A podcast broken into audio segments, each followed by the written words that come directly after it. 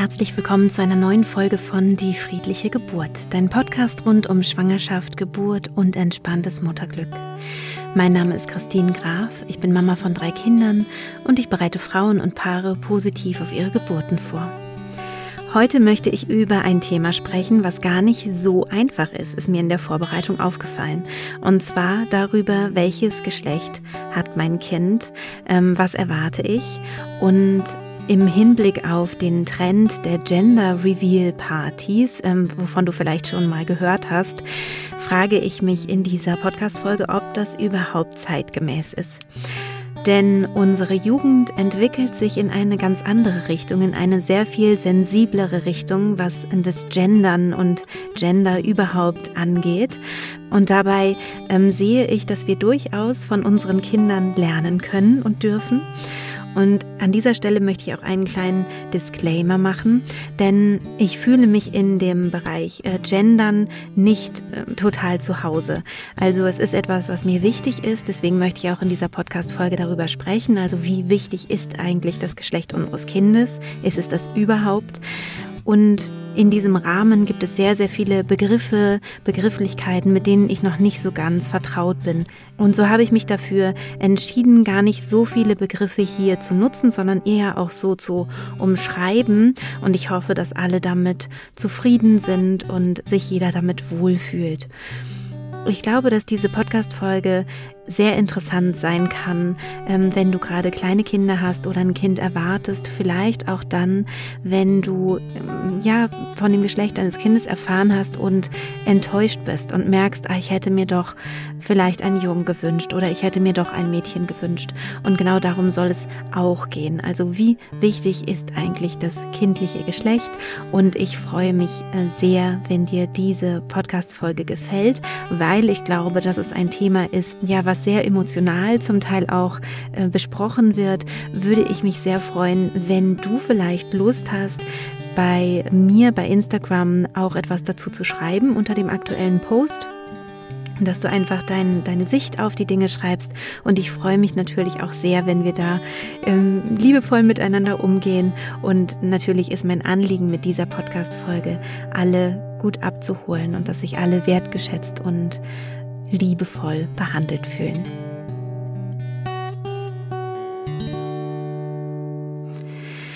Ja, Junge oder Mädchen, was erwartest du und wie geht es dir damit? Vielleicht weißt du auch noch gar nicht, was du bekommst, ob es ein Junge wird oder ein Mädchen. Vielleicht hörst du auch diese Podcast-Folge und bist gar nicht schwanger oder hast schon Kinder. Das Thema, ob wir einen Jungen bekommen oder ein Mädchen, das beschäftigt ja viele Paare. Manche lassen es sich gar nicht sagen, was es wird. Und andere machen große Gender Reveal Partys, bei denen zum Beispiel in äh, Luftballons Konfetti in hellblau gefüllt wird oder in rosa gefüllt wird, je nachdem, was es wird. Und dann wird dieser Ballon aufgestochen. Und dann sieht man, ah, es wird ein Junge oder ah, es wird ein Mädchen. Und ähm, auch über diese Partys möchte ich heute gerne sprechen, denn ich habe auf der einen Seite ähm, ein großes Verständnis dafür, dass man sich auf das Baby freut und vielleicht auch, ja, sich ein, ein bestimmtes Geschlecht auch wünscht. Gerade wenn man zum Beispiel ähm, drei Mädchen oder drei Jungs schon bekommen hat, dann wünscht man sich vielleicht auch mal äh, das andere Geschlecht. Ich kann das total ähm, verstehen und nachvollziehen. Und gleichzeitig wird es dem Menschen überhaupt nicht gerecht, der da gerade in einem wächst und ähm, ja, der sein eigenes Leben gestalten wird und wo wir irgendwann merken im Laufe der Zeit, und das ähm, sage ich aus meiner Erfahrung, dass das Geschlecht irrelevant ist und vollkommen hinter dem Menschen zurücktritt, der da uns begegnet und äh, der sich von uns durch seine Jugend begleiten lässt. Ein Problem mit den, mit den Gender Reveal Partys sehe ich darin, dass es so eine riesige Bedeutung zu haben scheint, welches Geschlecht das Kind haben wird oder hat. Und da finde ich es sinnvoll, einmal für sich selber zu schauen, egal ob du jetzt geplant hast, eine Gender Review Party zu machen oder auch nicht, Aber wenn du so spürst, dass es für dich eine starke Bedeutung hat, warum ist das so? Also warum hast du vielleicht das Gefühl, ich wünsche mir ein Mädchen oder ich wünsche mir einen Jungen? Was versprichst du dir von dem Kind? Was soll das Kind für dich erfüllen, sozusagen? Also wie soll es sich verhalten oder was möchtest du mit ihm machen, was mit einem anderen Geschlecht vielleicht nicht so gut gehen würde? Denn die Geschlechterfrage verändert sich gerade und ich habe das Gefühl, für einen Teil der Gesellschaft ist das sehr, sehr aktuell und sehr präsent. Also dass ja, dass sich da gerade etwas tut in der Definition auch, also sich selber zu definieren, bin ich Mann, bin ich Frau, bin ich Junge, bin ich Mädchen oder bin ich vielleicht sogar beides, fühle ich mich sowohl als Junge als auch als Mädchen oder keins von beidem auch die großen Bemühungen um Gleichberechtigung, die wir auch heute finden können, die natürlich noch lange nicht am Ende angekommen sind, aber immerhin gibt es diese Bemühungen auf der einen Seite, ja, und auf der anderen Seite kommt diese Veränderung noch gar nicht so richtig an, habe ich das Gefühl. Da wird noch sehr, sehr stark darauf geschaut, was für ein Geschlecht ist es denn, was wünschen wir uns. Und da stellt sich schon die Frage, warum kann ich denn nicht mit meinem Sohn tanzen oder ihm die Fingernägel lackieren oder was auch immer du vielleicht mit einem Mädchen gerne machen würdest und warum kann ich auf der anderen Seite nicht mit meinem Mädchen Lego bauen oder ähm, den den Trecker mir anschauen und diese Dinge tun, die immer so den Jungs zugeschrieben werden.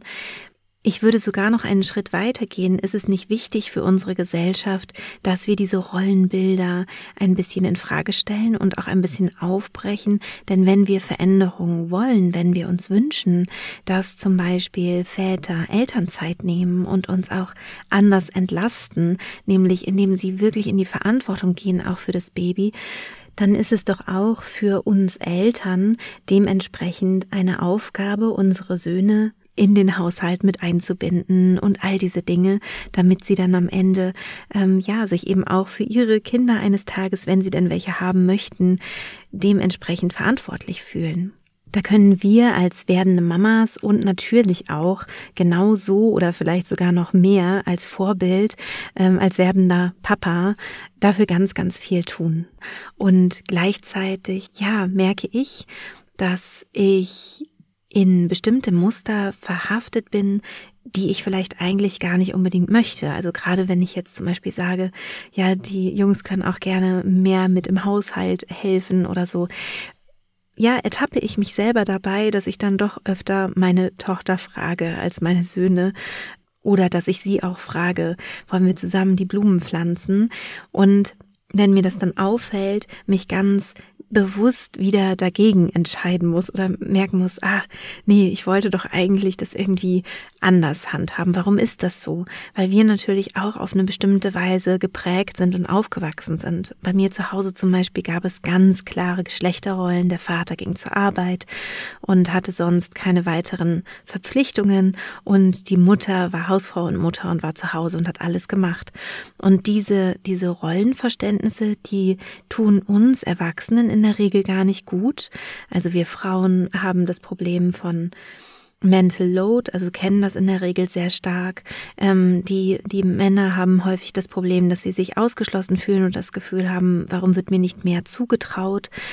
Das heißt, dass wir diese, diese Rollen so ein bisschen in Frage stellen. Da sind sich, glaube ich, die meisten, wenn wir darüber nachdenken, auch einig. Also natürlich gibt es auch Familien, die die Rollenverteilung ganz klassisch haben möchten. Darüber kann ich ja vielleicht auch noch mal eine Podcast-Folge machen, warum das finde ich, also für, für mein Gefühl eine zu große Belastung für die, für die Frauen darstellt. Das ist vielleicht auch ganz interessant, denn wirklich 24-7 äh, für Kinder zuständig äh, zu sein, das ist wirklich eine unglaublich anstrengende Herausforderung, die ich nicht unbedingt empfehlen würde, selbst wenn ich sage, ich bin eigentlich wirklich die geborene Mutter, ich möchte genau das leben, aber dass man trotzdem auch dann, auch wenn man die ganz klassische Rollenverteilung haben möchte, ähm, dass man sich auch dann überlegt, überlegt, okay, was habe ich über die, den Haushalt und die Kinder hinaus noch? Was ist noch in meinem Leben, was ich, ja, was ich ausleben möchte und was ich, ähm, was mich auch wieder auftanken lässt. Oder auch was passiert, wenn die Kinder aus dem Haus gehen, dann, dann fällt dieses Elternteil dann in ein großes Loch möglicherweise, weil der Beruf wegfällt, ähm, automatisch mit dem Auszug der Kinder. Also dass man dann eben auch guckt, dass man sich parallel was aufbaut, was einem bleibt, auch wenn die Kinder aus dem Haus sind. Aber das ist jetzt ein anderes Thema. Es geht ja darum, Junge oder Mädchen und diese, diese Gefühle dazu und die Freude vielleicht auch über einen Jungen oder die Freude über ein Mädchen. Und sich da in dieser Freude vielleicht auch wirklich zu hinterfragen. Also warum wünsche ich mir so sehr oder warum wünsche ich mir tendenziell ein bestimmtes Geschlecht und kann ich nicht auch etwas dazu beitragen, äh, mein Kind etwas geschlechterneutral zu begleiten. Warum könnte das wichtig sein, ein Kind eher geschlechterneutral in die, in die Welt zu begleiten?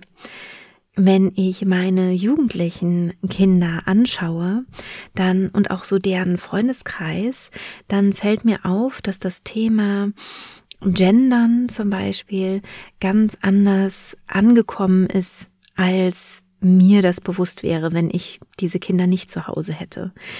Das heißt, es ist in, für ein, für ein Kind in der, oder ein Jugendliche oder einen Jugendlichen ganz normal, dass man fragt, mit welchem Pronomen wirst du gerne an, oder möchtest du gerne angesprochen werden? Mit er, mit sie oder mit they.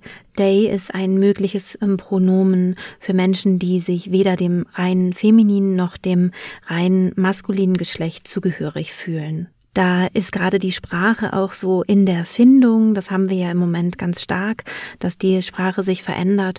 Und ähm, es gibt wohl auch noch andere Worte, also nicht nur day, sondern da entwickelt sich gerade ganz viel. Und ich finde, es lohnt sich, das so ein bisschen im Hinterkopf zu behalten. Also, dass es eine sehr große Offenheit dafür gibt bei vielen Jugendlichen, dass das Geschlecht oder die sexuelle Zugehörigkeit ähm, nicht ganz so selbstverständlich so ist, wie man das eben jetzt denkt. Also alle sind heterosexuell und hier sind eben die Jungs und hier sind die Mädchen, sondern dass es da viel mehr Spielraum gibt, viel mehr ausprobieren.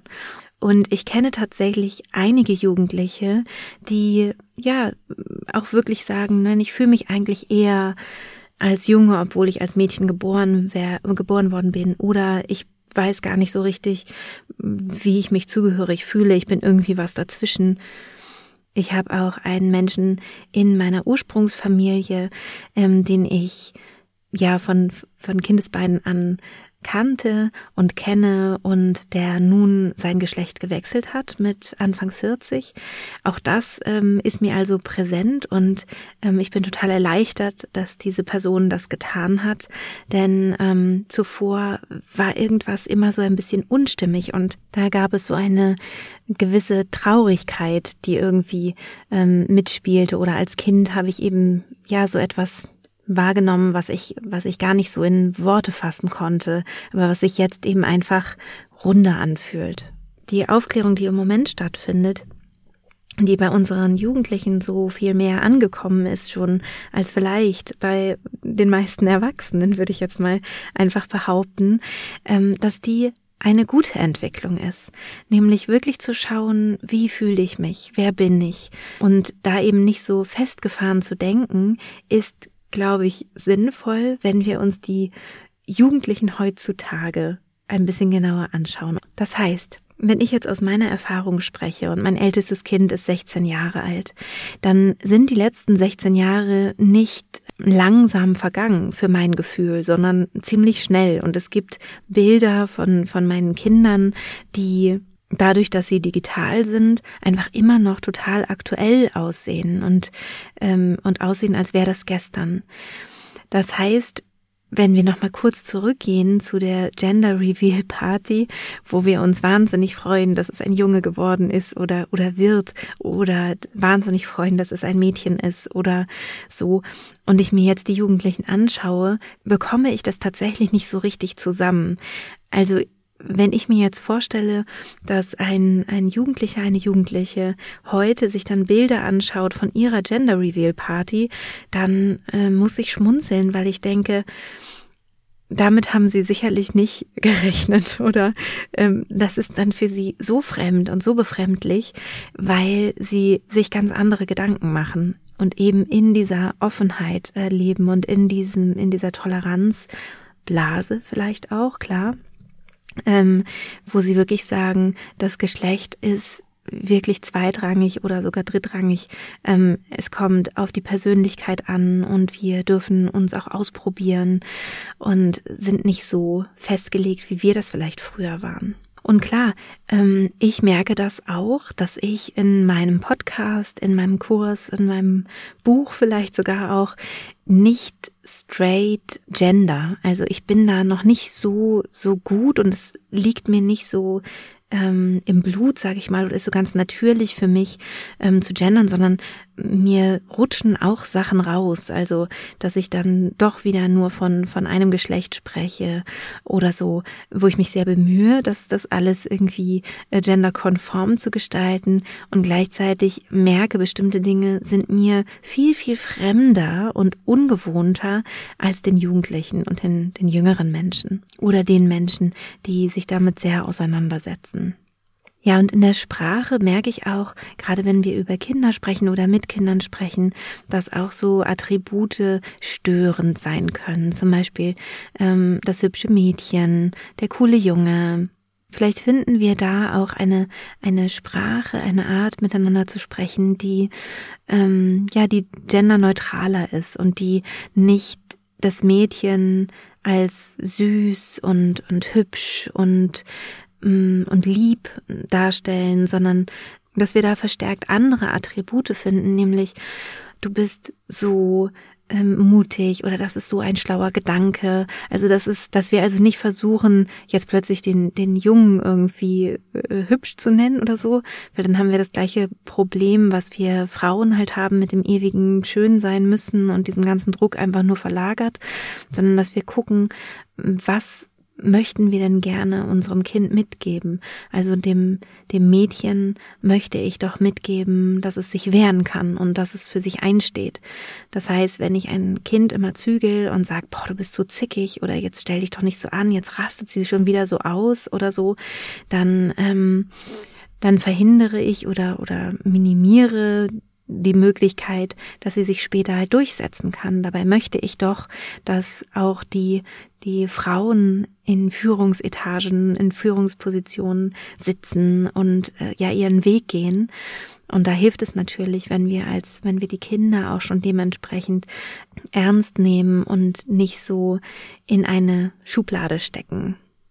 Ja, und genauso andersrum muss auch nicht der Junge immer cool sein oder Jungs weinen nicht, sondern ähm, ich, ich freue mich doch über Männer, die ihre Gefühle zeigen können und die auch auf sich achten und die nicht irgendwie eine riesige Schale haben müssen, um irgendwie dem den Schein zu wahren, sondern ich mag das doch, wenn ich, ja, wenn ich einen Menschen, einen Mann, eine Frau zu fassen kriege, wenn ich, wenn ich spüre, wie es, wie es auch dem, dem Mann an meiner Seite geht oder auch dem Nachbarn gerne. Also auch da können wir ja ganz, ganz viel dafür tun, dass wir die Jungs darin bestärken, eben auch weinen zu dürfen, sie zu trösten, dass sie weich, gefühlvoll sein dürfen. Und auch in der Kleidung ist es, ähm, ist es gut, wenn die Jungs und die Mädchen sich kleiden können, wie sie wollen. Denn was spricht äh, dagegen, dass sich ein Junge rosa Sachen anzieht oder Kleiderröcke anzieht, sich schminkt? Was spricht dagegen, dass ein Mädchen robuste Klamotten trägt, Baggy Pants und äh, ein Cappy Genauso sollte es auch normal sein, dass ein Mädchen so gekleidet ist, dass es nicht auf seine Kleidung so stark achten muss. Also dass es einfach auch spielen kann, rangeln kann, ähm, dass die, dass die Sachen strapazierfähig und bequem sind. Ja, das ist total wichtig, halt auch darauf zu achten. Ja, und auch beim Spielen können wir eben ganz bewusst und ganz gezielt bestimmte ähm, Spiele spielen, die nicht unbedingt jetzt sofort einem Mädchen oder einem Jungen zugeordnet werden würden. Also gerne ähm, Puppen spielen mit den Jungs, gerne mit Autos oder mit dem Bagger spielen, mit dem Mädchen. Also dass man da einfach versucht, auch ein bisschen die Sachen zu, zu mischen, sodass die Kinder eben ihre Ausrichtung und auch ihre Vorlieben entwickeln können, so wie es zu ihnen passt und nicht da so vorgefertigt in eine bestimmte Schublade. Und gleichzeitig finde ich es auch, ähm, auch gut, wenn wir unsere Geschichte mit berücksichtigen. Also wenn wir dann merken, ich bin jetzt hier doch irgendwie ganz schön eindeutig unterwegs oder ich, ne, ich behandle meinen meinen Sohn typisch Junge und ich behandle mein Mädchen typisch Mädchen, dass man dann sich das auch nicht irgendwie übel nimmt oder so, sondern das ist ja auch total in Ordnung und man muss daraus ja auch keine Religion machen. Ich glaube, es ist nur wichtig, das mal zu durchdenken und sich dabei vielleicht auch mal zu hinterfragen und zu überlegen, was ist vielleicht sinnvoll, was nicht. Und die Frage, die ich ja immer spannend finde, ist, was kommt dabei raus, wenn ich das hier weitermache? Was kommt dabei raus, wenn ich meine Tochter auf einen Baum hochklettern lasse und ihr zutraue, dass sie das schafft? Und was kommt dabei raus, wenn ich meinen Sohn ähm, tröste, weil er gerade traurig ist und mit ihm kuschel? Und dann eben zu sehen, hey, das ist doch super, wenn ich das fördere. Also wenn ich eben die Stärke, das Selbstbewusstsein vom, vom Mädchen fördere, wenn ich die weiche Seite vom Jungen förder. Ähm, da kann, das kann nur gut sein letztendlich. Und natürlich auch andersrum. Natürlich dürfen auch die Jungs auf die Bäume klettern und die Mädchen dürfen weich und zart sein. Ähm, wie gesagt, also da kein, jetzt nicht das Ganze umzudrehen, aber ja, eben zu sagen, diese typischen Attribute, die man vielleicht dem ein oder anderen Geschlecht zuschreibt, äh, mehr und mehr aufzuweichen. Und immer wenn man dran denkt, auch die Jungs dazu einzuladen, vielleicht Blumen zu pflanzen pflanzen oder so etwas in der Art zu tun. Und andersrum, die Mädchen vielleicht zu ermutigen, Holz zu hacken oder sowas in der Art. Ja, das war's ähm, zum Thema äh, Junge und Mädchen, wenn du selber gerade schwanger bist und du hast vielleicht ein bisschen damit zu kämpfen, weil du weißt, welches Geschlecht du erwartest und du hättest dir eigentlich ein anderes gewünscht dann kann ich dir empfehlen, dass du mit diesen Gefühlen wirklich einmal in Kontakt gehst. Ich habe das ja hier in der Podcast-Folge jetzt schon mal so ein bisschen anklingen lassen. Wenn du da tiefer einsteigen möchtest, dann kann ich dir empfehlen, dass du mal auf mein YouTube-Video gehst. Das heißt MET. Und das werde ich dir hier natürlich auch verlinken und dass du da einmal schaust, dass du durch diese Gefühle einmal durchgehst und vielleicht kommst du durch diese Übung auch dahinter, warum du diese Gefühle hast und was du dir eigentlich wünschst. Denn dein Kind ist genauso perfekt, wie es ist. Und das wirst du feststellen und diesen Mut möchte ich dir wirklich machen. Du wirst feststellen, dass dein Kind genau so sein soll, wie es ist und das kannst du dir vielleicht jetzt noch nicht so richtig vorstellen, weil du dir was anderes gewünscht hattest. Aber du wirst es mit den Jahren merken. Und jeder Mensch, der geboren wird, ist so einzigartig in seinem Wesen, in seiner Art, dass das Geschlecht wirklich eine total untergeordnete Rolle spielt. Wenn überhaupt, wenn es überhaupt irgendeine Rolle spielt. Ja, ich wünsche dir nun von Herzen alles Gute und bis bald, deine Christine.